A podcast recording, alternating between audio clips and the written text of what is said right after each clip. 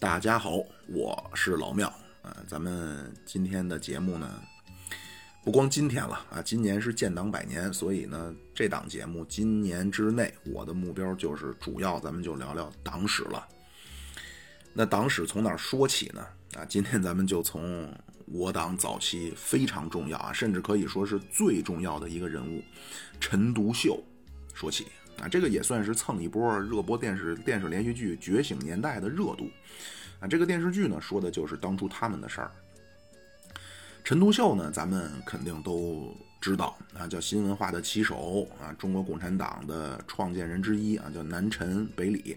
而且呢，其实陈独秀的作用比李大钊可能还要大。啊，这也不是我说的啊，这是咱们伟大的毛主席说的。毛主席在二一年给蔡和森写的信里边就说：“中国共产党党一层是陈仲甫先生进行组织，出版物一层，上海出版的《共产党》颇不愧旗帜鲜明四个字。”后来四五年召开七大，那毛主席说：“陈独秀是五四时期的总司令，整个运动实际是他领导的，他和周围的人。”比如像李大钊同志等，是起了很大作用的。我们是他们那代人的学生啊，并且五四运动为中国共产党准备了干部。那这么重要的一个人，后来怎么就成了叛徒、汉奸、托派、右倾投降主义、右倾机会主义了呢？啊，可能有人说了啊，那在我党的历史上啊，有出现这种路线错误，也不足为奇。确实是这样啊，你看咱们的干部。啊，资历老一些的都叫久经考验，啊，这种考验呢，一部分是来自敌人的，还有一部分呢是来自自己的，啊，有过一些错误啊，可能这个错误要加引号，有过错误不足为奇，啊，你像咱们伟大的总设计师啊，小平同志，也是三起三落，啊，但是陈独秀不是啊，陈独秀四九年以后对陈独秀基本上是否定的。啊，连新文化的作用都不提了啊！后来七九年、八零年，慢慢开始啊，才开始逐渐肯定陈独秀在新文化运动当中的作用。那今天开始呢，咱们就说说陈独秀，从他建党说起啊，特别是建党以后的事儿啊，咱们就以这五顶帽子为线索啊，叛徒、汉奸、托派、右倾投降主义、右倾机会主义，以这五顶帽子为线索，咱们说说陈独秀。啊，同时呢，也说说我党早年的一些一些事儿，啊，咱们可不是一九二一年振臂一呼，啊，咱们早年走过很多弯路啊，或者叫咱们叫幼稚时期，啊，用咱们或者换一句话说，叫在黑暗当中摸索探索的时期。好啊，首先啊，陈独秀这个绝对是建党时期乃至中国共产党早期最重要的一个人，啊，当时那个背景啊，那电视剧当然也说了很多。啊，那第一次世界大战啊，咱们中国对德宣战啊，派出了劳工啊，叫华工。结果，一九一九年巴黎和会，当时咱们派出的这个外交使团啊，陆征祥、施肇基啊、顾维钧啊，这顾维钧是咱们民国最伟大的外交家啊。咱们派出使团出离出席巴黎和会，但是这咱也都知道啊，巴黎和会完全不把中国当做战胜国。啊，不但没有给任何的利益，反而把中国山东的这个特权从德国手里给日本了。啊，胶州湾、胶州铁路，啊，从德国转交给日本，因为当时欧美的重心不在亚洲。啊，日本之前提出那个二十一条，啊，什么山东啊，什么南满，啊，就是今天东北的南部啊，这个是一九零七年日俄签呃签协定，就把中国东北分成南满、北满。南满是日本的，北北满是俄国的，啊，日本和俄国两国签约，把中国的东北给瓜分了。看这二十一条里边啊，包括日本要求山东、南满啊，以及中国的警察、中国的兵工厂都要和日本合办。啊，日本说那铁路一直要修到武汉、杭州。啊，说回来，这当时这个巴黎和会啊，当时巴黎和会上，美国其实对这凡尔赛条约也不满。但是美国呢签字了啊，咱们是根本就没签。但是美国凡尔赛条约签字以后，回去国会不批准，所以当时美国呢就迅速展开了后续行动。二一年啊，一九二一年华盛顿会议就提出要着眼于远东啊、西太平洋，这样一九二二年九国公约啊，包括中日解决山东问题悬案条约啊，等于美国出面来限制日本。当然，美国的主要目的呢，还是为了维持美国海军的优势啊。这中日解决山东问题悬案条约呢，美国就提出日本要交出山东。那什么叫交出山东呢？就是山东要遵遵循门户开放。啊，什么叫门户开放？就是利益均沾啊。因为美国呢来晚了，所以美国二十世纪初呢就提出叫门户开放政策啊。当时国际上是这么个背景，国内呢，辛亥革命爆发啊，陈独秀当时是到家乡安庆啊做都督府顾问，他在里边提出要改革啊，清除旧官僚。但是呢，这个辛亥革命。叫革命党不能指导群众啊，更不要提动员群众了。所以革命以后呢，你打倒这个旧秩序啊，破坏是相对容易的，但是建设新秩序其实很困难啊。所以当时这个民国一团糟啊，和之前革命前大家想象的啊，好像国家没有皇帝了啊，咱们共和了，那仿佛神州大地应该都是阳光、鲜花与掌声了。但其实革命一成功，发现根本不是这么回事儿啊！国家仍然是内忧外患。那陈独秀看到当时民国这个革命呢，就说墨西哥效仿美国啊，结果政治不稳，国内动荡啊，什么土耳其怎么怎么样啊，就西亚病夫。所以当时觉着呢，问题不在制度。那在哪儿呢？陈独秀是一九一五年创办《新青年》啊，他是希望可以通过这个改变文化气氛。陈独秀说：“青年之于社会，犹如新鲜活泼的细胞在人身啊，新陈代谢、陈腐，天然应该被淘汰。”啊，陈独秀当时说是文化不行，他这么一说呢，给人当时冲击就很大。毛主席后来就说呀，说他在湖南读师范的时候就开始读这个《新青年》这个杂志啊，说十分崇拜陈独秀和胡适，以至于代替了之前的康梁，就康有为、梁启超。所以毫不过分的说，毛主席在青年时期是非常崇拜陈独秀的。啊，毛主席是一九一九年在上海第二次遇到陈独秀啊，第一次是在北京。毛主席跟陈独秀讨论马列主义，当时中国呀说的严重一点啊，就病急乱投医了。啊，咱们一八四零年啊，鸦片战争，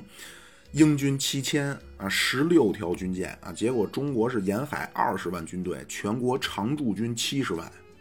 结果叫人家英国七千人打的签订南京条约，割地赔款。第二次鸦片战争，英法联军一共两万四。啊，就能攻入北京，火烧圆明园。你西洋人打不过就算了啊，这甲午战争，东洋人、日本人、千年的学生都打不过了。啊，这甲午战争，马关条约签完了，当时西方人就说，说中国是一个富有又无力的国家，什么意思？人傻钱多啊，潜台词速来。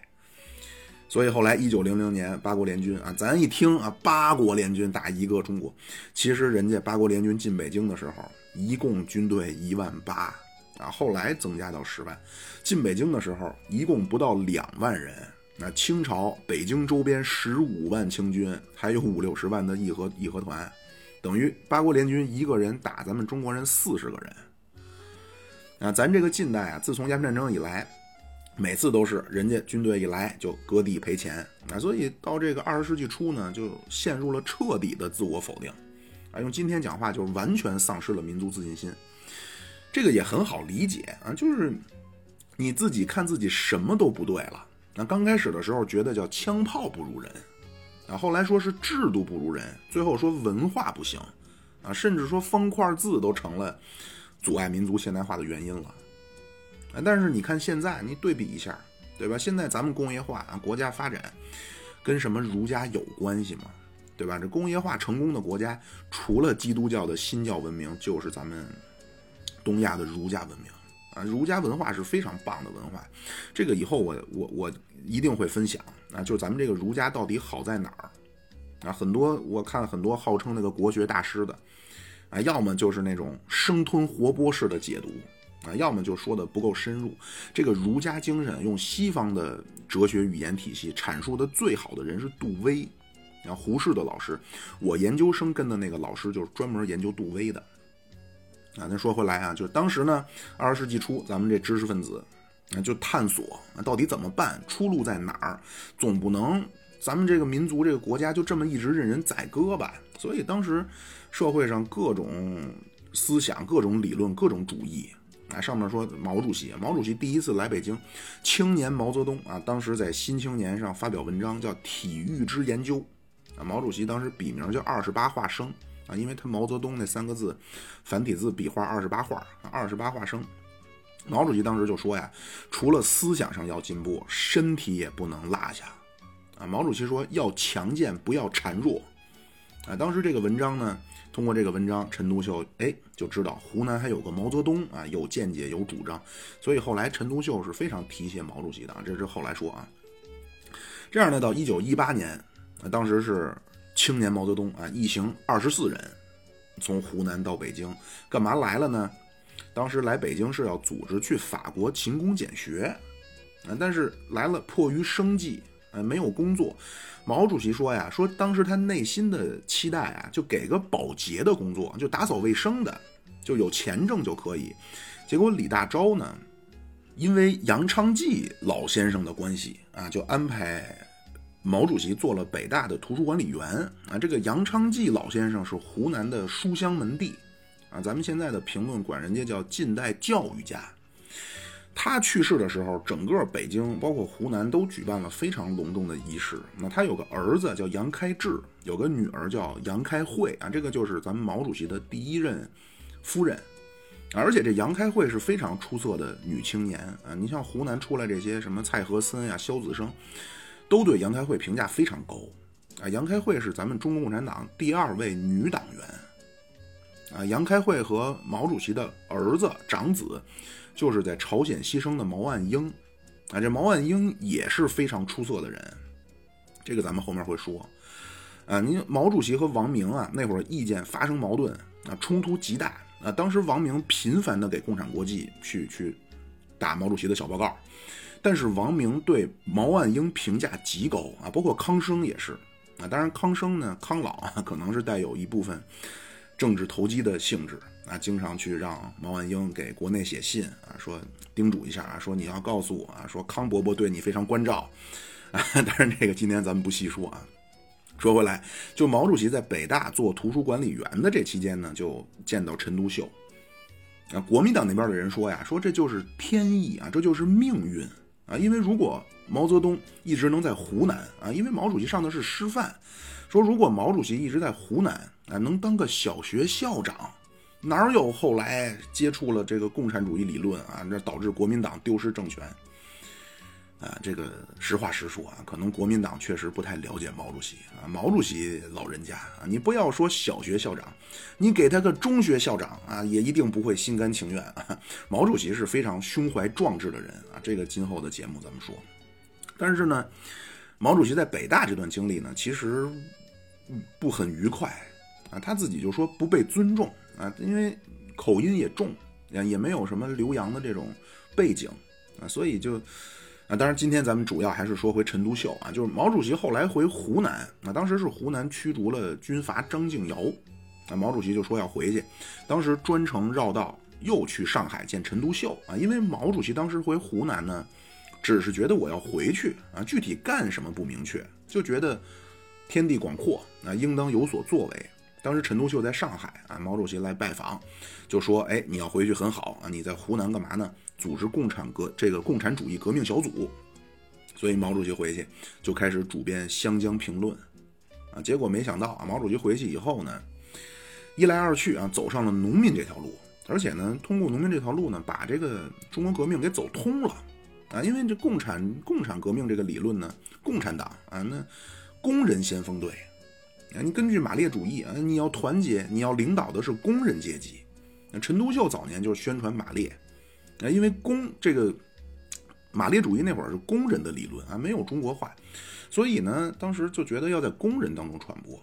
陈独秀就是自也是身体力行啊，包括号召身边的朋友以及这种受《新青年》杂志影响的年轻人啊，你就在当时的大城市啊，北京、上海啊、南京啊，包括像天津、太原、长沙。啊，包括像呃巴黎、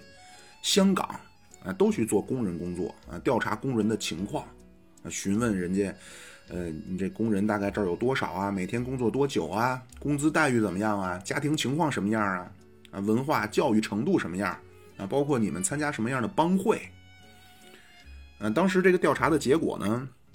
就发表在这个《新青年》一九二零年五月啊，当时叫劳动节纪念号。那实际就是五一特刊，蔡和森就说呀，这个五一特刊就一九二零年五月的五一特刊，是陈独秀开始彻底转向俄国革命思想的标志。啊，这蔡和森也了不得啊，是毛主席医师的同学啊，医师是个好学校啊，各位。这个蔡和森啊，和毛主席这个同学，而且呢，一起创办了这个《湘江评论》，也担任过中央政治局委员，但是很年轻就被杀害了。啊，咱们笼统的说法叫一九二零年二月，陈独秀、李大钊啊相见，叫南陈北李相约建党。但其实这个事情后来发生了很多啊，也有很多变化。这个都是在一九二零年年初到一九二一年七月啊这一年半以内发生的事儿。陈独秀、李大钊，一九二零年二月见面啊，叫相约建党。那到四月，共产国际代表维京斯基啊，也有翻译叫维金斯基的。早期咱们翻译叫维金斯基，后来和那个后来苏联的这个这个外交部长要是重名啊，就咱们现在大陆的说法呢叫维京斯基。共产国际这个维京斯基呢，在北京先见了李大钊啊，李大钊就介绍他去上海找陈独秀，这一下真正马列革命胜利的人啊，就和咱们就联系上了。啊，那那位说了啊，你苏联人跑中国干嘛来了呢？大概是这样啊，这十月革命呢，一九一七年，但是列宁呢，他实际上发展了这个经典的马克思主义啊，马克思主义呢，说是要世界主要发达资本主义国家同时爆发革命，啊，这一成功啊，工人哎串一块儿，这事儿就成了。啊，这将来呢，咱们有机会啊，马列主义的咱们再详细说，就他马列主义这个理论。啊，但是呢。随着俄国革命成功啊，列宁呢就发展这个理论。列宁就提出一个叫“全世界无产者和被压迫的民族联合起来啊，振臂一呼啊，主动搞世界革命”。啊，他跟马克思不一样。列宁呢是说，在一个强大又有战斗力的党的领导下，共产主义的实现是可以加快的啊，不必依赖他所谓那个偶然中的必然啊，代表工人阶级的先进政党啊，要让它变成必然中的必然。所以，一九一九年呢，列宁就成立了共产国际，啊，就要向外输出革命了。而且，列宁始终非常关注中国，啊，他听说当时辛亥革命成功以后呢，嗅觉非常敏锐啊，就开始关注中国。五四运动这个消息再一传到俄国，一下就引起了列宁和共产国际的高度警觉啊，这不能叫警觉啊，这个引起了高度的注意啊，引起了关注。同时呢，欧洲的革命工作。啊，这苏联啊，在当时欧洲的革命工作开展呢，也不很顺利啊。因为当时苏联一方面是通过外交啊，包括商业合作这种像企业什么的维持它的生存；另外呢，共产国际又要不断向外输出革命，所以这两者就有矛盾，对吧？一方面你让人承认你，另一方面你又去去支持人家国内的革命，有点像咱们后来啊。所以当时人民委员会和共产国际呢，就经常产生矛盾。这个时候呢，朝鲜共产党建立了。啊，将来朝鲜这个故事也可以说一说。这时候朝鲜共产党建立了，那就说呢，那咱们就先把欧洲暂时放缓啊。接下来世界革命的重点呢，看看有没有可能从亚洲突破一下。所以很快他们就派出了这个俄动部的远东领导人啊，就是这维京斯基，带着他的老婆库兹涅佐娃和一个翻译叫杨明斋啊，这是一个中国人，但是入了俄国籍啊。这一一些人啊，在一九二零年四月。就来了解中国国内的情况来了，啊，看看有没有可能和中国国内的革命组织建立联系啊？啊，如果你中国已经有了党，那就看看有没有可能在上海建立一个共产国际的东亚书记处啊？如果你没有这个党呢，还只停留在革命组织的这种层面啊，那就帮你建党，他们就干这个来了。这一行人首先到北京啊，见到李大钊，一见面。啊，这个维京斯基啊，见到李大钊啊，就是 Privet Davalish 啊，Davalish 就是俄语同志啊，这个不是一个共产的词汇啊，这 Davalish 传统的沙俄时期就有啊，就是伙呃哥们儿啊朋友的意思啊，现在俄罗斯的军队里还叫 Davalish 啊，但是在这个共产主义时期呢，这个叫同志的意思。啊李大钊一看啊，就见面啊，普利维德瓦利西啊，李大钊都不好意思。李大钊说：“我哪里配称你的同志啊？他说我在你们面前就是个小学生。”维京斯基一摆手啊，说：“哎，说李大钊同志，你不必谦虚啊，我们读了你这个宣传马克思主义和实业革命的文章啊，就是这个庶民的胜利和布尔什维主义的胜利啊。说你呀，说李大钊同志，你对马列主义的认识已经达到了和我们成为同志的水平了。但是马上话锋一转。”啊，说马克思主义者可不能只停留在思想上，啊，如果要实现咱们更崇高的理想，咱们要组织起来有所行动。什么意思啊？你们也得尽快建党。但是李大钊呢，当时公务很繁忙啊，就说你去上海啊，你找一个叫陈独秀的，你跟他联系。陈独秀理论水平也很高，而且这个人呢，做了一段时间工人运动了啊，你们去找他。这样，维京斯基这帮人经过李大钊的介绍，就又到了上海见到陈独秀。然后，先介绍一下俄国十月革命的成功啊，包括现在苏维埃政府的一些现状。然后说，目前啊，中国我们认为也有组织马列主义政党的必要了。这样，一九二零年五月，陈独秀呢，当时发表了这个所谓五一特刊呀。这件事之外，还干了一件事儿，他成立一个成立了一个秘密团体，叫马克思主义研究会啊。这个会呢是陈独秀亲自组织啊，亲自负责。里边的成员啊，这李达、李汉俊这些啊，后来这都是一大的代表啊。到八月，一九二零年八月，真正开始商量要落实建党的事儿了。第一个问题，你建这个党叫什么名儿？那政党名称是什么？刚开始啊，说用咱们用国际上流行的叫社会党。啊，陈独秀在二零年九月份的时候还说呀，说希望有一天啊，有一个有社会党和劳动者的国家出现。那当时陈独秀早年希望叫这个叫社会党，但是这想法呢，李大钊觉得不好。那李大钊呢说，共产国际的意思啊，咱们别叫社会党啊，咱们就叫共产党。因为这里边又有一个国际的背景，啊，当时世界上还有个第二国际，啊，这社会党呢，你要叫社会党，你就相当于向第二国际靠拢了，但这共产国际是第三国际，这里边又是怎么回事呢？这第一国际啊，是马克思当初弄的啊，一八七一年第一国际啊，法国支部领导了巴黎公社啊，当然搞得也不很成功啊，所以很快第一国际就解散了。但是当时那个阶段，马克思主义就社会主义这个理论在欧洲那叫显学啊。当时学者都说呀，说这个马克思主义啊，就和几何学一样，没有任何逻辑缺陷。后来慢慢评价变了啊，到二十世纪初啊，对马克思主义评价就变成了，就类似那种啊，充满了深沉的啊人道主义的情怀啊，就对对他的赞扬不再是一个无懈可击的理论了啊。大家崇尚他的原因是因为他有人情味儿。啊到后来又变了啊！随着苏联的建立啊，包括冷战，那马克思主义、共产主义这些，现在在西方是被妖魔化非常厉害。那总之就是在这个二十世纪初这个阶段呢，欧洲社会主义这政党非常多。晚年的恩格斯呢，当时就借着啊，是法国大革命的标志，就是攻占巴士底狱的一百周年的纪念，和西欧各国的这社会主义的政党在巴黎就召开了一个什么什么会，这个就是第二国际。啊，晚年恩格斯实际上已经就是改良主义了，啊，这第二国际，第三国际就是列宁弄出来的，就是咱老说这个共产国际，啊，列宁他们就说呀，这个第二国际你主张改良，你这种路线不可能成功，那你必须要输出暴力革命，那用后来咱们毛主席的话说，那革命不是请客吃饭啊，不是什么吟诗作画什么绣花啊，革命是要推翻一个阶级啊，是要流血的。毛主席说：“叫扫帚不到，灰尘着力不会自己个儿跑掉。那那资产阶级怎么可能把政权拱手相让呢？啊，那共产国际那会儿就是全世界煽风点火。后来到一九四三年，斯大林同志啊，斯大林为了战后的世界格局啊，为了让英美放心，同时也是为了换取战后使这西方世界对苏联的承认，所以啊，伟大的斯大林大手一挥就解散了共产国际。”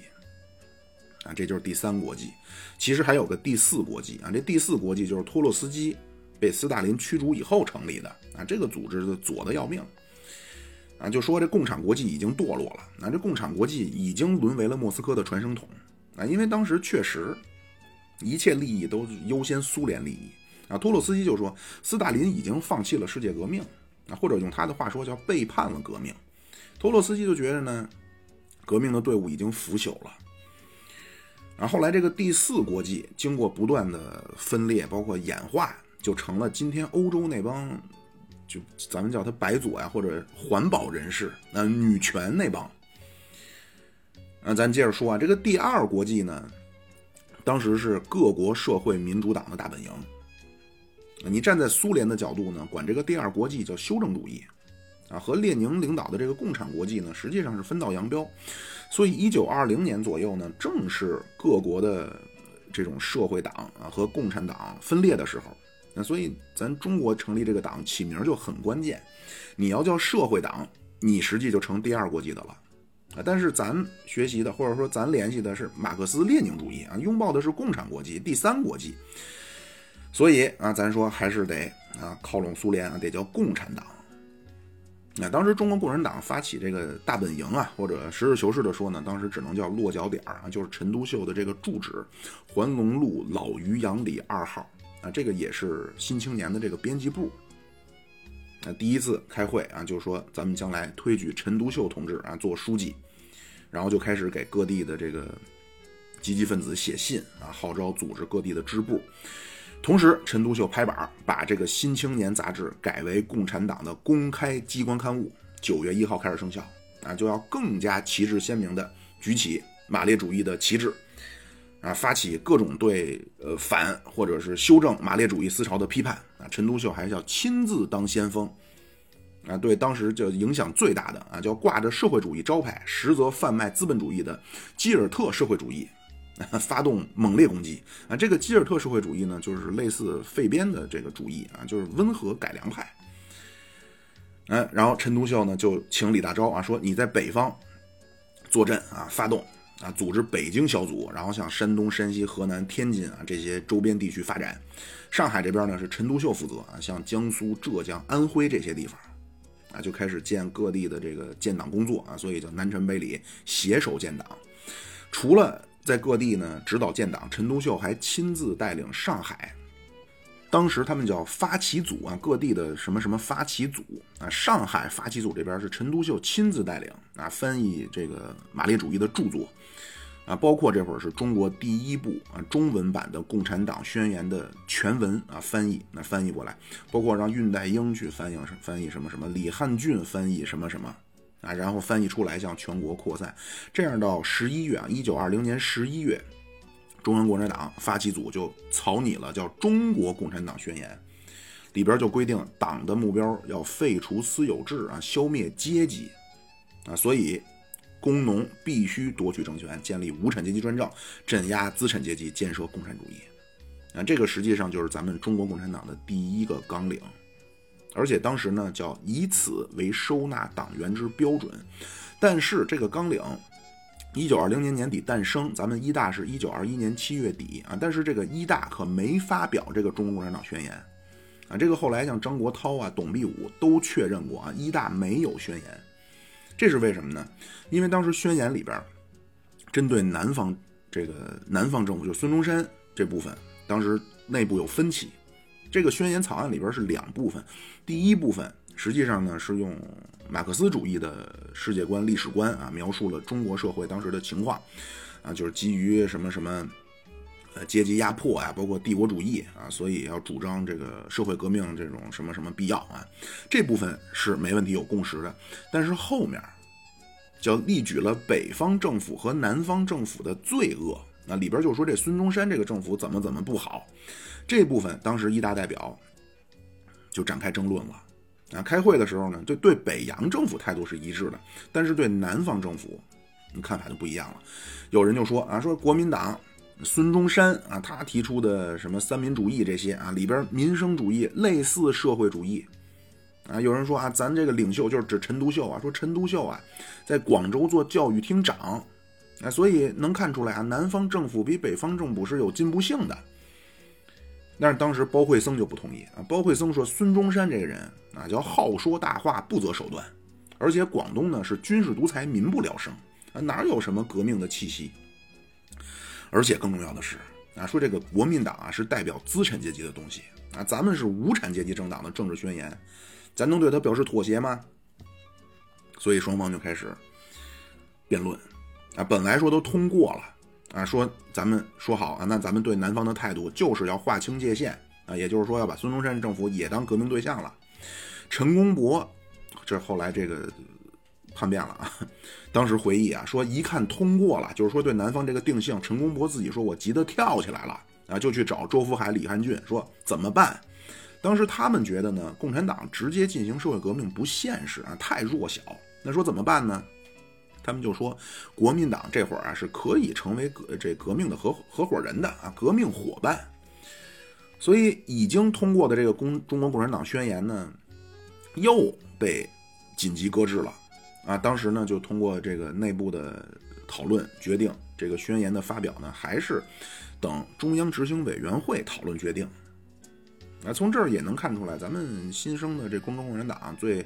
对国民党认这个认知啊、态度啊、定位啊，这个时候很模糊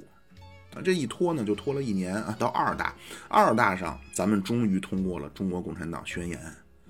啊。所以，咱们《中国共产党宣言》是二大通过的啊。咱们二大对于这个宣言高度重视。张国焘那个回忆录呢，就叫《我的回忆》啊。它里边就说呀，起草这个政治宣言。就是二大唯一重要的任务。啊，这二大上边当时推举陈独秀、蔡和森和张国焘组织了一个宣言起草委员会。啊，陈独秀作为执笔人，二大终于通过了《中国共产党宣言》。嗯，里边先说啊，资本主义、帝国主义啊，什么侵略中国啊，中国社会叫定性叫半殖民地半封建社会。啊，所以中国革命的对象是资本主义、帝国主义和军阀官僚的封建势力。那革命的性质就是民主主义革命。啊，这个目标明确了，联系目前的现状，所以党的奋斗目标啊，叫消除内乱、打倒军阀、建设国内和平、推翻国际帝国主义的压迫，达到中华民族的完全独立、统一中国，并且要建设成真正的民主共和国。啊，这个呢，当时叫最低纲领。还有个最高纲领啊，最高纲领是党要组织无产阶级，用阶级斗争的手段建立劳农专政的政治，铲除私有财产制度，逐渐达到共产主义社会。啊，这是二大咱们的这个中国共产党宣言啊。但是虽然一大没能发布这个中国共产党宣言，但是呢，不影响咱们党的正式成立啊。这样呢，从理论上、宣传上、人员上。啊，包括和共产国际的接触，实际就是一九二零年一年啊，基本上都取得了重大进展。到咱们召开一大啊这块呢，咱就不细说了啊，大家也都应该很熟悉啊。一开始在法租界啊开会啊，突然进来一个巡捕，贼眉鼠眼的啊，东张西望的啊，鬼鬼祟祟的啊。结果当时参会的共产国际代表马林啊，这个人革命的经验很丰富啊，说同志们啊，恐怕不对啊，我看这个人。背影儿啊，就和一般的犯罪分子的背影差不多吧。说现在情况危急啊，咱们得赶紧转移，所以呢就紧急转移到了嘉兴南湖的船上开会。啊，但是呢可不是啊，一大召开一片光明，三大起义井冈山、江西苏区延安西柏坡啊，伟大胜利啊，不是啊，非常曲折。那为什么咱们要说这个陈独秀啊？除了蹭一下。觉醒年代的热度之外啊，还有一个很重要原因，就是通过陈独秀能够把咱们早期的一些一些经历啊，一些东西能串起来。啊，对，说到这儿啊，就是咱们党的生日啊，咱们党的生日现在叫七月一号，但是一大可不是七月一号开的啊，一大是一九二一年七月二十三号在法租界开的。那为什么后来成七月一号了呢？因为当时四五年啊，在延安召开七大。毛主席就提出，党员要学习中国历史和党的历史。那那既然说要学习党的历史，从哪儿说起呢？啊，当时就往回倒啊，说咱们一大是什么时候、什么时候建立的？但是四五年在延安时候参加过一大的只有毛主席和董必武了。啊，当时参加一大的所有人啊，名单啊，共产国际代表马林，这个四二年被纳粹德国杀了。啊，李汉俊。二七年被军阀啊处死；陈潭秋四三年被盛世才啊在新疆处死；邓恩铭三一年在济南被处死；啊何叔衡三五年牺牲啊；张国焘是三八年因为路线问题啊被开除，这咱后边说啊。后来张国焘是在国外啊死在加拿大了。王尽美一九二五年是病逝。那李达一九二三年脱党啊，那那那会儿四五年也没在延安，后来这李达呢是四九年重新入党，然后六六年呢被批斗致死。啊，陈公博啊二二年脱党，周福海二四年脱党，这俩人后来都投靠了汪精卫啊，所以都叫大汉奸。包惠僧是二七年脱党，那也没在延安，后来这包惠僧呢是一九七九年正常死亡。刘仁静啊，这个是当时一大岁数最小的，二九年脱党啊，也没在延安。这个人呢也很传奇啊，后来活到一九八四年啊，在北京中关村啊，当时刘仁静一直就默默，谁也不知道这人是一大代表啊，在北京中关村被一名出租汽车司机开车撞死了啊，一位北京的哥竟然把一大代表撞死了啊，剩下的董必武在。啊，在延安四五年的时候，但是呢，当时回忆这想不起来具体哪天了。啊，毛主席也想不起来了。但是咱们呢，这个我党啊，对这种非常不拘小节。后来一合计，说算了，想不起来拉倒吧。啊，大概就是七月，咱就七月一号得了。啊，后来呢，也是经过回忆啊，说开一大当天呀，说上海报纸登出来了一个什么什么酒店杀人案，啊，就去查。通过查这个上海的报纸，哪天的报纸报道过酒店杀人案啊？对上了，是七月二十三号。啊，咱们这个组织早期啊，就非常的一大。你按说你南陈北李，那那核心人物啊，结果都没来啊。陈独秀当时在广州啊，南方政府广州教育厅长啊，公务繁忙没空来。李大钊在北京啊，带着北京的教师队伍啊，向政府请愿讨薪啊，没空来。所以一大主持会议的呢是张国焘，啊，而且也不是说你现在像这个一大会址一去啊，那雕像啊，毛主席拿着稿子啊宣读啊，仿佛这其实不是，张国焘是主持会议，毛主席当时的责任呢是会议记录啊，书记员。但是呢，你要提出这个啊，人家现场的讲解的工作人员啊非常会说啊，说我们没有歪曲历史啊，啊，谁说毛主席老人家在宣读大会决议？毛主席是做记录，当然不能宣读。毛主席是在审稿子，啊，圆回来了。这是一大，后来二大，二大毛主席没参加。那后来他跟斯诺说啊，说二大也在上海开，我也想去，但是忘了开会地儿在哪儿了。反正公司这这公司开会，你找不着会议室了。啊，说当时也想去，想问找自己同志，但是找不着人啊，这二大就没去成啊。毛主席是在三大筹备期间，呃，咱们陈独秀同志啊，一直是到五大啊，都是党的最高领导人，在准备三大的时候，陈独秀就决定调他所欣赏的毛泽东同志到上海中央工作啊。三大上，毛主席就被选为中央局秘书。那这个秘书是干嘛的呢？啊，主要工作就是负责党内外的文书和通信，啊，包括负责会议记录，啊，管理中央的文件，以及啊，这个就非常重要了。当时规定啊，党的一切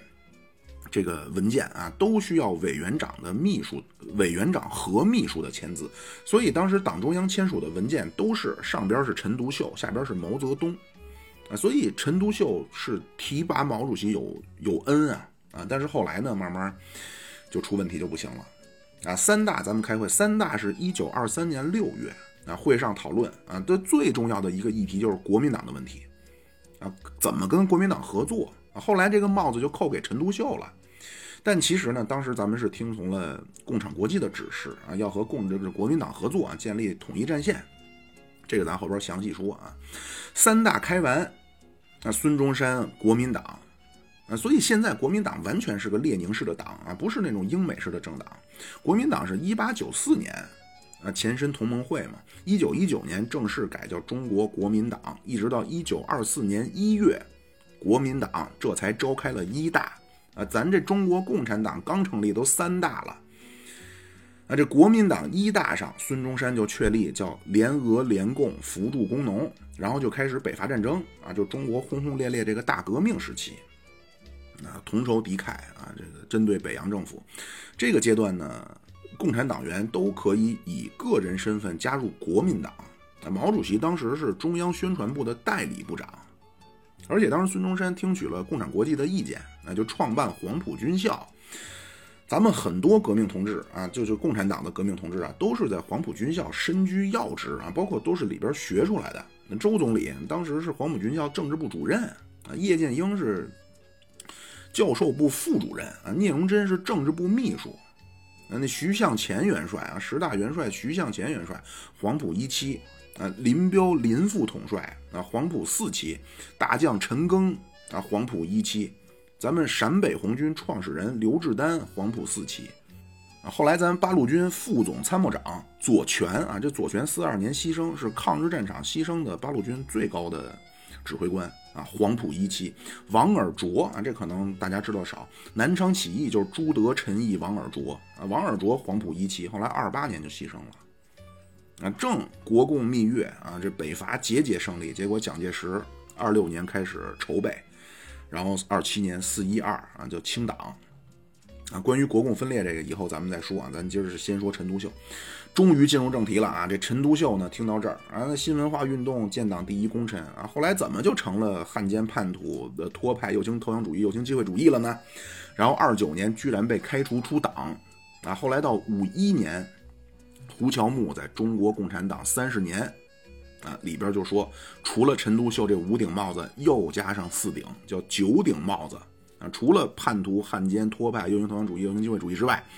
还有机会主义的二次革命论主义者啊，反共产国际、反党、反革命。啊，咱挨着看这几个帽子啊。第一个汉奸，这汉奸呢是从哪来的呢？是一九三六年《救国时报》上面有一文章。啊，说中国的托派是拿着日本人津贴的汉奸。啊，这托派是什么？咱后边说。这是一叫武平的啊，这个人呢，我查了半天也不知道是谁。啊，孙中山有个秘书叫武平一啊，这个是呃。革命党的元老啊，但是他攻击陈独秀，我觉得这可能性很小。总之，当时一个叫武平的啊发表名章啊发表文章，指名道姓啊，这文章叫陈独秀就是拿着日本人津贴的汉奸啊，里边说陈独秀每个月都跟日本的这个特务特务组织领三百块的津贴。嗯，解放周刊这是咱共产党的刊物啊，这康生康老啊发表。铲除日寇侦探民族公敌的托洛斯基匪徒，两万多字的长文啊，就是针对陈独秀。包括咱们《群众周刊》啊，《新华日报》都说陈独秀是汉奸。啊，当时呢是陈独秀的好朋友啊，武汉大学的校长王兴拱啊，王老啊，联合了八个学者给《新华日报》和《群众》就提意见说你们。有什么凭证说陈独秀是拿了日本人的津贴？呃，新华日报还给回复了，当然也没说凭什么啊，回复的也非常的短促有力啊，说陈独秀就是汉奸。陈独秀知道以后也非常生气啊，说要付诸法律啊，要告这几份刊物，他就给这个江苏省高等法院都提交申诉状。啊，陈李写的非常感人啊，叫弱冠以来啊，就他说自己啊，弱二十岁以来，弱冠以来反抗帝制，反抗北洋军阀，反抗帝国主义，奔走呼号，以谋改造中国。啊，真是能看出来非常气愤，非常冤枉。啊，结果闹成这样呢，咱们周总理啊，那会儿还不能叫周总理，一看啊，就去找咱们后来的延安五老之一的陈呃这徐特立啊，就去安抚陈独秀。说平息一下陈独秀的怒火，啊，后来经过沟通啊，陈独秀出于大局的考虑，这个事儿就不了了之了。啊，后来建国以后，咱们编《毛选》啊，《毛泽东选集》里边有一篇叫《论反对日本帝国主义的策略》，这个文章里边有一个注释，那这个注释呢，解释的是什么叫脱陈取消派。那里边是这么说的：说在一九二七年中国革命遭遇失败之后，中国也出现了少数托洛斯基分子，他们与陈独秀等叛徒相结合，于一九二九年形成了一个反革命的小组织。在九一八事变后，他们接受托贼的不阻碍日本帝国主义占领中国的指示，与日本特务机关合作，领取日寇津贴，从事各种有利于日本侵略的活动。这个是哪来的呢？这段不是毛主席写的，这个注释是三十年代王明和康生编的。呃，写的啊，我说这编不是瞎编的意思啊，当然这个咱们后边都会说，这个就是瞎编啊，这个不是事实啊。陈独秀没有领过津贴啊。后来到一九八六年，毛选重新这个编纂啊，这个注释就给改了，实际就是官方表态了啊，陈独秀同志不是叛徒啊，这这个帽子呢，实际上摘掉了啊，这毛里边提到这个脱陈取消派。咱们现在的说法呢，叫托洛斯基主义加陈独秀右倾主义。那这托洛斯基主义是怎么回事呢？那托洛斯基同志呢，啊，确实在一九二八年的八月啊，写过一个叫《中国革命的什么节与前瞻》啊，那个那个字我自己写的，我自己现在不认识了啊，不知道是总结还是肯定不是总结啊，是个什么节与前瞻。一九二八年十月，写了一个共产国际第六次大会后的中国革命问题。啊，一九三零年写的关于中国革命的前途及基本任务。啊，包括这期间他大量的信件啊，确实影响了陈独秀。这样，陈独秀在一九三一年五月开始呢，就又创办刊刊物啊，去宣扬托洛斯基的主张啊，什么花火啊、热潮啊这些。那托洛斯基主张是什么呢？托洛斯基觉得农民有落后性啊，农民的落后性导致他无法成为革命的依靠力量。那你什么工农联盟？那必须是工人阶级单独专政。如果农民加入革命队伍，一定最终会演化成潜在的敌人，然后就是工农矛盾升级。那这个呢，就和咱们后来的这个扎根农村这种农村包围城市啊，就产生分歧了。那但是这个我想强调一下，就是。咱们一些影视作品啊，包括一些自媒体啊，仿佛这个体现出来，就毛主席啊，似乎从一开始啊就认识到不能机械的执行马列主义啊，就不能说什么在中国要发动工人啊，是天降猛男啊，仿佛从五四开始呢，就是众人皆醉，呃，毛主席独醒啊，大家都在做工人运动，毛主席老人家一开始就洞悉了中国的未来在于改造农民啊，其实不是这样的。那从工人到农民的转变呢，是发生在大革命时期，那个阶段毛主席是负责农民工作，啊，就具体开始实施，是从井冈山啊，井冈山路线，有证据吗？有，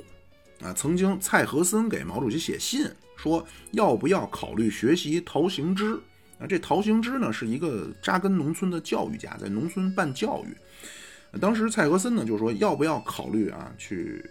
唤醒农民。那得到了当时毛主席的回复是，啊，那会儿是二十年代初啊，毛主席说暂时不要考虑，说城市里工人的工作都忙不过来，哪还有时间和精力向农民去宣扬马克思主义呢？后来到大革命时期啊，毛主席这个提出土地政策啊，包括组织农民的想法啊，具体落实是到了井冈山啊，这个应该咱们应该下次说。所以，并不是一开始毛主席就知道啊，中国的革命的道路怎么怎么走啊，其实是在无数次的摸索，包括失败，以及就是着眼于解决眼下困难的这些情况和背景下，最终发现啊，农民啊、土改啊这些。但是说回来，托洛斯基呢就觉得农民不行啊，农民思想落后啊，这一块这部分呢是针对中国的啊，托洛斯基针对苏联的一个就是斯大林当时提出的异国社会主义。那斯大林后来实际就是把苏联改造成了一个现代的民族国家了。那托洛斯基说这个不可能啊！啊，首先你俄国是一落后的国家，你需要去继续找先进的国家去去去动员革命啊。那否则苏联的存在只能是一个短暂的胜利啊，最终一定被消灭。那一国社会主义不可能，那必须得世界革命，这是一个。另外呢，就是阶段论，那这咱可能都学过啊。中国辛亥革命叫旧民主主义革命，那咱们这个。四九年啊，叫新民主主义革命。呃，新民主主义革命以后呢，还有社会主义啊，社会主义改造啊，三大改造。托洛斯基说这阶段论不对。那你推翻这个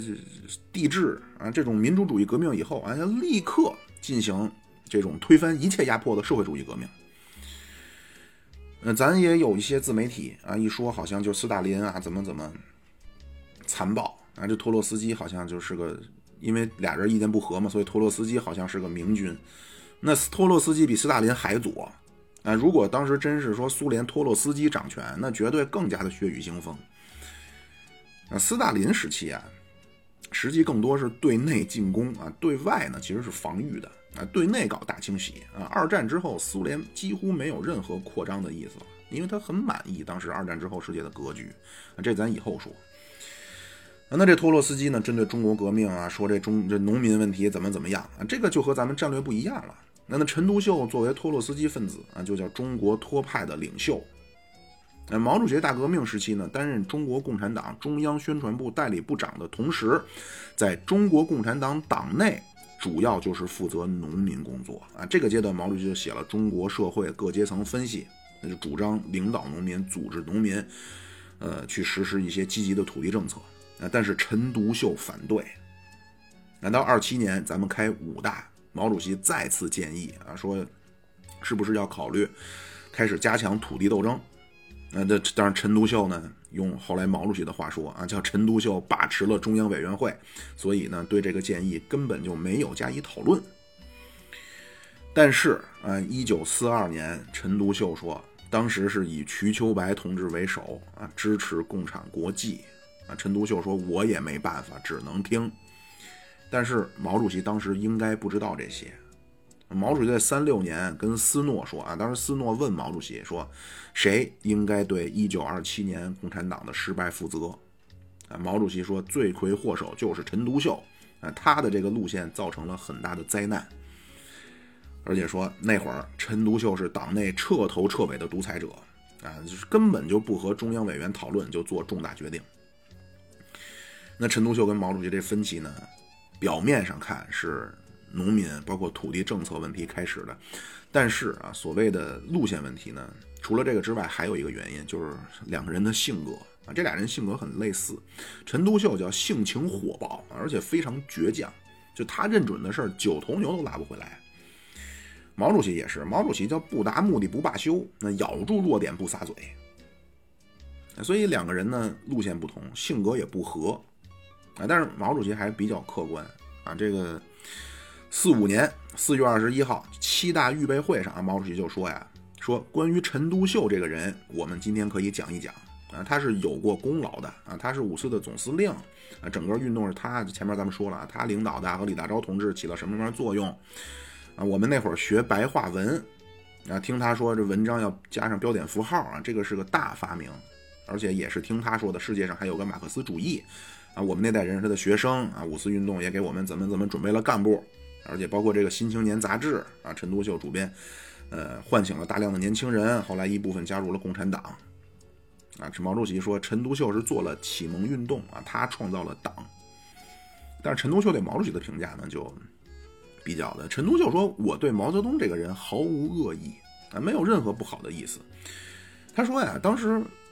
他毛他说毛泽东啊，只是当时在。共这个共产党内啊，具体负责呃农民运动的这种一线工作人员啊，而且他说毛主席的政治水平比较低啊，这是他说的。好啊，这托派领袖啊，这个帽子呢，最终也就没有摘。啊，为什么这个摘不？因为这个是伟大的革命导师斯大林定的啊。五一年版那个毛选里边啊，专关于反革命的托派是这么说的啊，这也是个注释啊，说这个托洛斯基集团啊。原是俄国工人运动中一个反对列宁主义的派别，后来完全堕落成为反革命的匪帮。啊，关于这个集团的演变，斯大林同志于一九三七年在联共中央的报告上作出如下说明。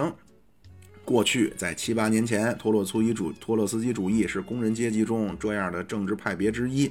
现在，托洛斯基主义并不是工人阶级中的政治派别，而是一伙无原则、无思想的暗杀者、破坏者、侦察间谍、杀人帮凶和匪帮，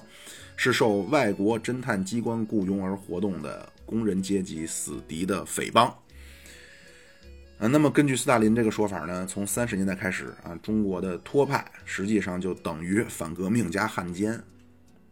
莫斯科那会儿审判苏联托托派的时候呢，就说说托派不阻碍日本侵略中国。啊，当然后来呢，这个八八年集中给三十年代平反冤案的时候，就说，哎，说对不起啊，这个当时说错了啊，说托洛斯基呢并没有说过所谓什么放任日本的侵略啊，而且抗战期间呢，咱们所谓中国这些托派分子啊，其实都是主张抗日的啊，当然他们是不同意这个抗日民族统一战线啊。陈独秀后来提出了一个叫七条啊，博古都说呀，说这个和中央的意见基本是一致的。但是呢，他就是不同意和国民党合作啊，因为这托派非常左，所以因为斯大林对于托洛斯基的这个定义，所以咱们在一段时期内啊，咱们中国的托派呢，实际上就等于党内反动分子和叛徒，所以咱们有说法啊，叫中国托派公开参与国民党的特务机关啊，这是指的呢，就是像张国焘、顾顺章这些，就是没有经过考验的同志啊。啊，托派这陈独秀确实是中国托派啊，但是随着苏联对托派的重新阐释啊，所以托派呢，现在也不代表反革命了，所以这个也没关系。这是托派。第三个，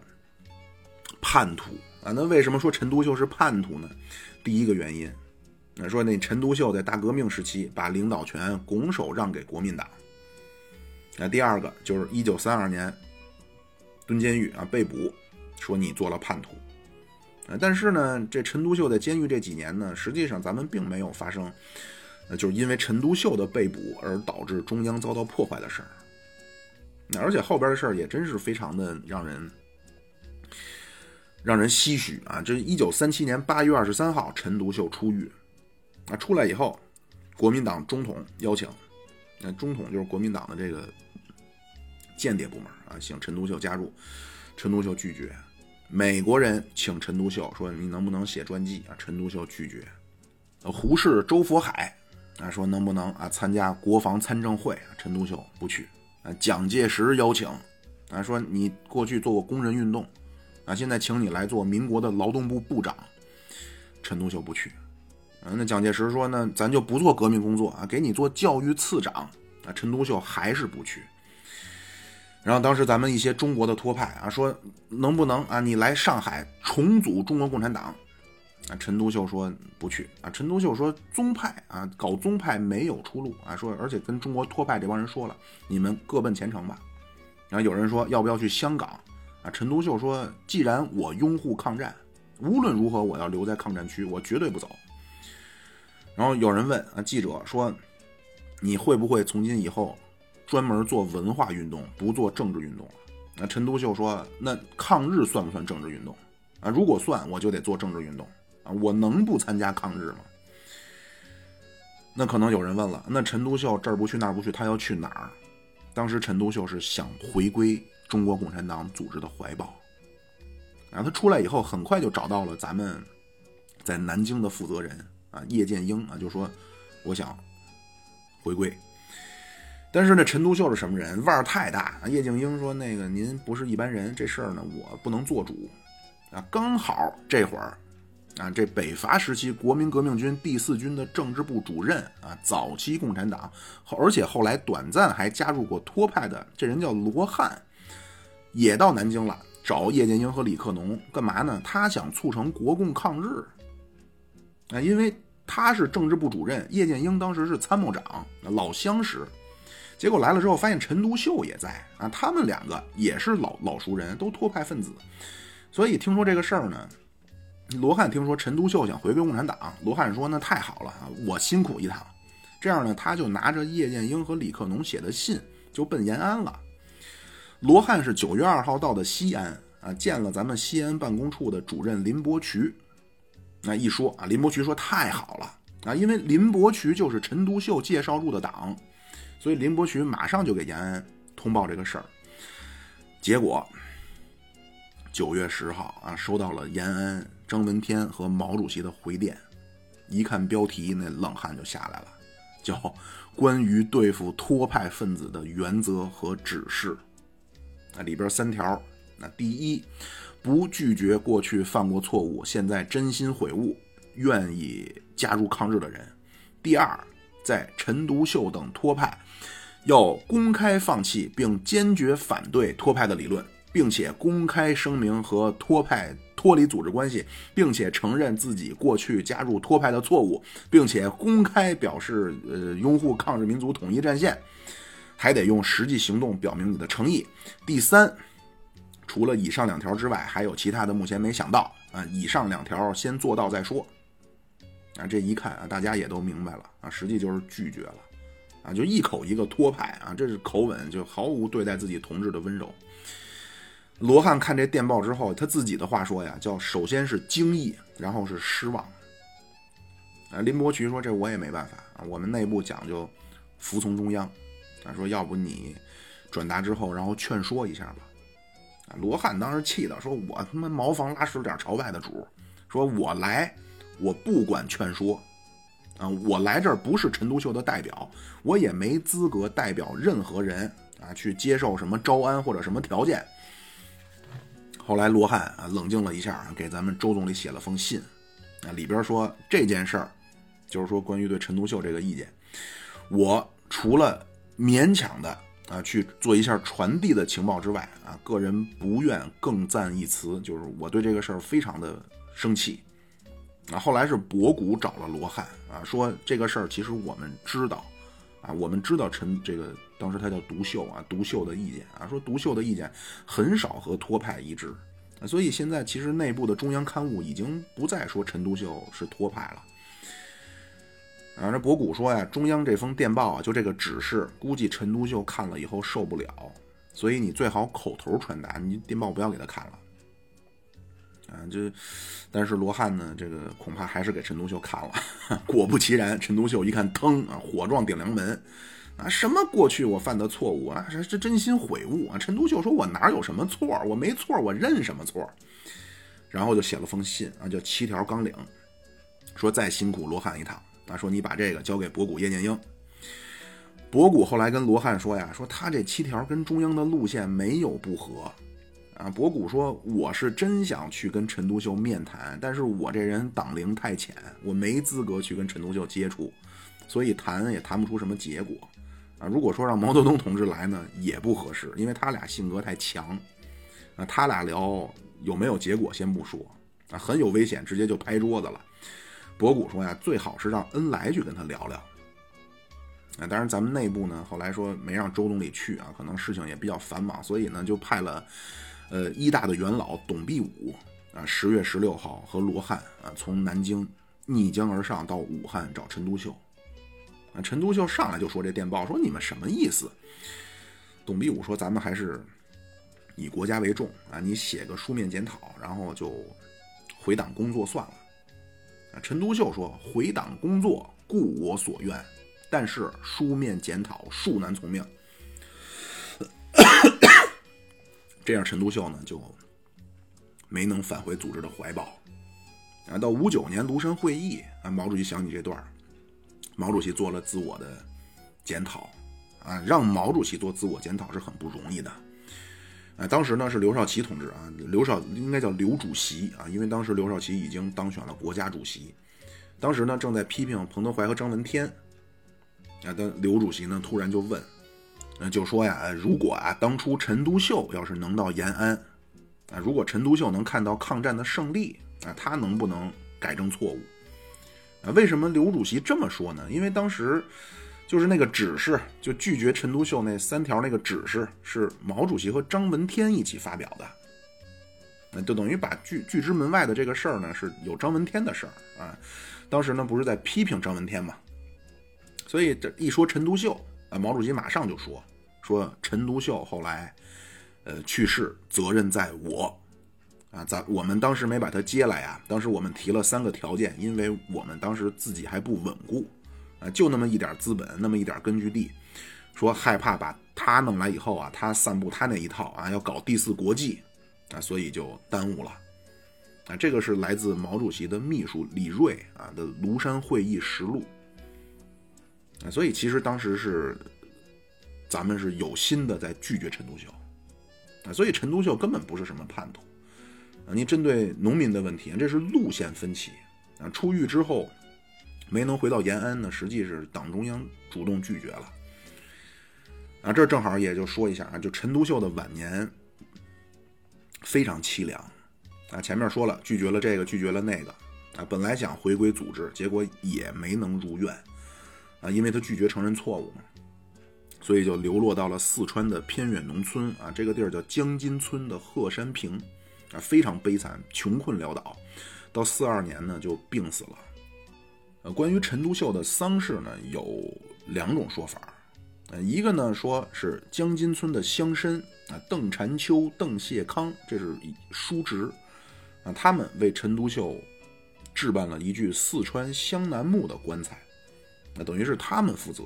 另一个说法呢，是一个加拿大的学者啊，他当时为了研究陈独秀的生平，专门跑到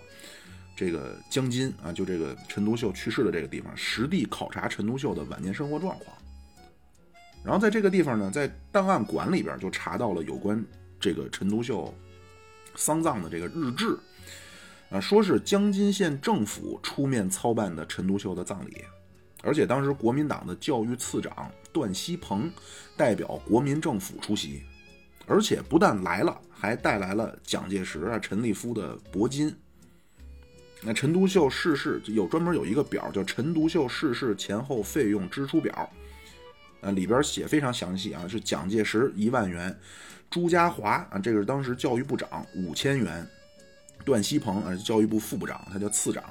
呃，王兴拱就武汉大学校长，就是那会儿，呃，说陈独秀不是日本间谍的那个啊，两千元，陈立夫两千元，许敬仁一万五千元啊，这是这人是谁我也没找到。啊，除此以外，胡小石、欧阳靖武、高于罕等学界名流也有捐款，收支相抵之后，尚欠五千零三元，由邓氏叔侄承担。啊，这个邓氏叔侄应该就是前面说的这个乡绅啊，邓婵秋、邓谢康。啊，所以。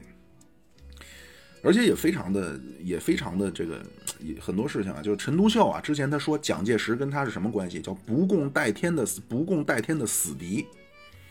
结果陈独秀去世安葬的时候，蒋介石还给了一万块钱，啊，就表达悼念啊。反观啊，过去他帮助过、他器重过、他提携过的人啊，包括过去的革命同志啊，没有一分钱，没有一个字，没有一句话的表示。啊，但是后来呢，这个毛主席就解放以后了啊。一九五三年二月，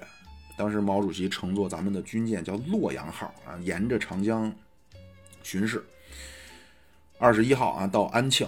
啊，这安庆当时地委书记叫傅大章啊，和边上几个官员啊在见毛主席。毛主席在船头啊看着安庆，哎，突然想起来陈独秀是安庆人，他就问傅大章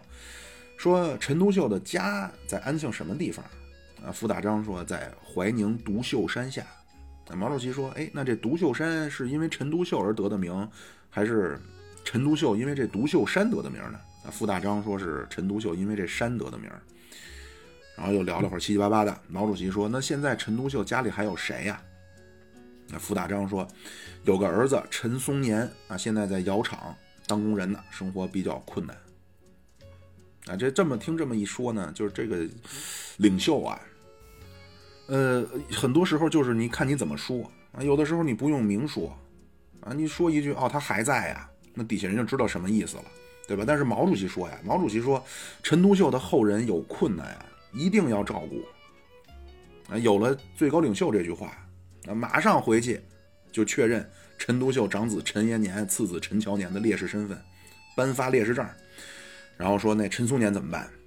一个月给三十块钱补助金。啊，一直发到去世啊，九零年这个陈松年去世，那咱现在一听三十块钱算个什么呀？吃碗面的事儿，但是那会儿三十块钱顶一个月工资了，啊，所以陈独秀也不是叛徒啊。这个八十年代咱们也给翻案了。前面咱说了汉奸托派，呃，叛徒，那最后两个右倾机会主义、右倾投降主义啊，这个最复杂。因为陈独秀是右倾投降主义、右倾机会主义，导致大革命失败。这个结论是二七年大革命失败的时候，斯大林和共产国际定的调。四五年六届七中全会通过了一个历史决议啊，里边就说一九二四年到一九二七年大革命最后的一个时期内，约有半年时间，党内以陈独秀为代表的右倾思想发展为投降主义路线，在党的领导机关中占据了统治地位，拒绝执行共产国际和斯大林同志的英明指示，导致大革命失败了。那等于这个是导师给定的罪。而且当时联共中央、共产国际就指导咱们中共中央那些文件呢，呃，首先知道的人就非常少啊，只有陈独秀一些很少数的高层才知道。而且这些这些档案呢，保密工作做得非常好。另一方面呢，你像当时长期以来的这个陈独秀的文章啊等等，这些大家都能看到啊，所以当时斯大林和共产国际呢说这是陈独秀的指示啊，说他违背了共产国际和斯大林的英明英明决策啊，就是你也说不清。啊，后来陈独秀又成了托派啊，别人也不能给他说话了。结果这个事儿转机在哪儿呢？就是九一年苏联解体。呃，苏联这一解体呢，就过去大量的，呃，俄共部啊、联共部啊、这个共产国际呀这些绝密档案呢就开放了。啊，到九七九八年，呃，关于二零年到二七年，呃，联共中央和共产国际怎么指导中国革命的这部分，就被系统的翻译成中文啊，就引进到咱们学术界。所以呢，一下关于大革命时期的历史研究呢，就有了重大的进展。啊，到两千年左右呢，是这个非常有名啊，中国社会科学院近代史研究所的杨奎松，啊，就用这些材料呢，就首先写成了一个叫《陈独秀与共产国际》，这个里边呢，第一次就把陈独秀是右倾机会主义者这个观念就给否定了。然后咱们党史研究室呢，为了征求对中国共产党历史二三到二七年大革命时期这部分的修改的意见呢，就请学者开会。其中一个重要问题就是陈独秀的这个机会主义啊，什么二次革命论啊，国民党二大，什么中山舰事件，包括不执行共产国际挽救革命的指示，这等等这些问题。那当时这些新这些史料一解密，啊，开会以后，那经过这学者的讨论，呃，咱们中央党史研究研究室的领导啊，当场就说，啊，从现在开始要把陈独秀当正面人物来写。所以到九九年十二月啊，当时是为了纪念陈独秀的的诞辰一百二十周年，陈独秀研究会在北京就召开了一个陈独秀与共产国际学术研讨会，啊，这里边呢又再次介绍了当时联共中央和共产国际的这些档案，然后人民日报理论部就写了一篇文章，叫“应当把陈独秀作为正面人物来写”。啊，这篇文章就以内部理论动态的形式，就发给各省的高层领导了。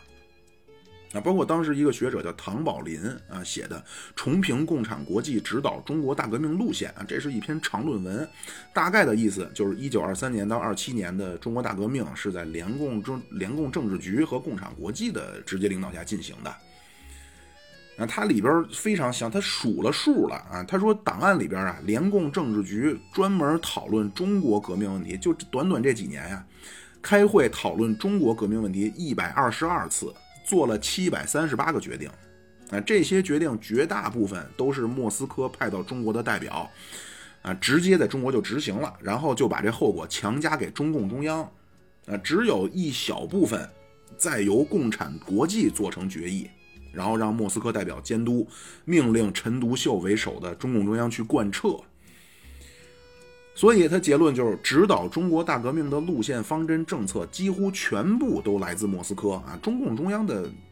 实际权力很小啊！所谓陈独秀是右倾机会主义、右倾投降主义，完全没有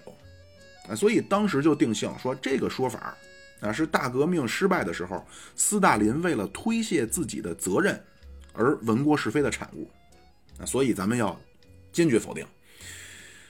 那到二零零一年，那共产党诞辰八十周年，嗯，在全国举行各种各样的活动啊，其中就有中共中央党史研究部组织全国的学者一起写了一个《中国共产党历程》。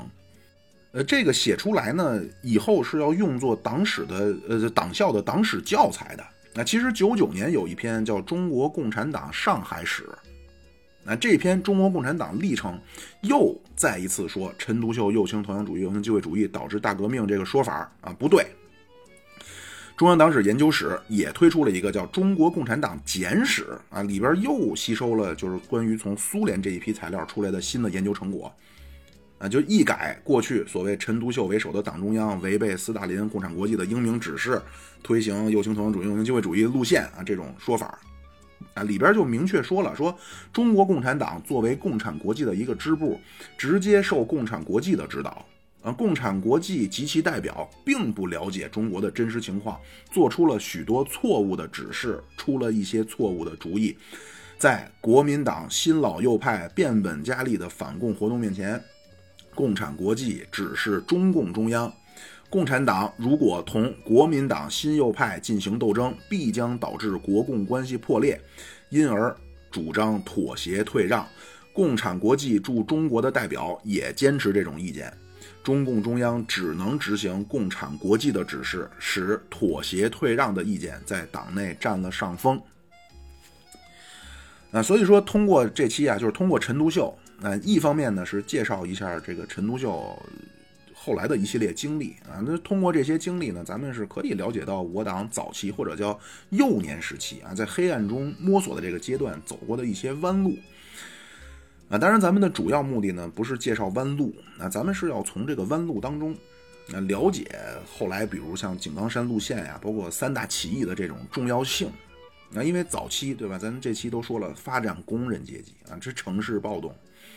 啊，包括大革命时期的共产国际，呃，对于联合国民党的这种这种方针的错误，那就是很多东西是有延续性的。啊，就是后来为什么会采取什么什么样的决定？难道说领导人疯了吗？难道领导人什么都不懂吗？啊，之前的第一期我就说呀，就其实很多重大决议的背后都有领导人的考量。那这些考量，相当一部分其实就是所谓之前发生过的啊，这个历史向后的延续性。那你如果这些东西你不说明白，再加上一些人他别有用心，或者说他呃光听几个片面的片段啊，这种故事。啊，有这样那样的一一些看法，也就不足为奇了。好啊，那咱们今天就说到这儿啊。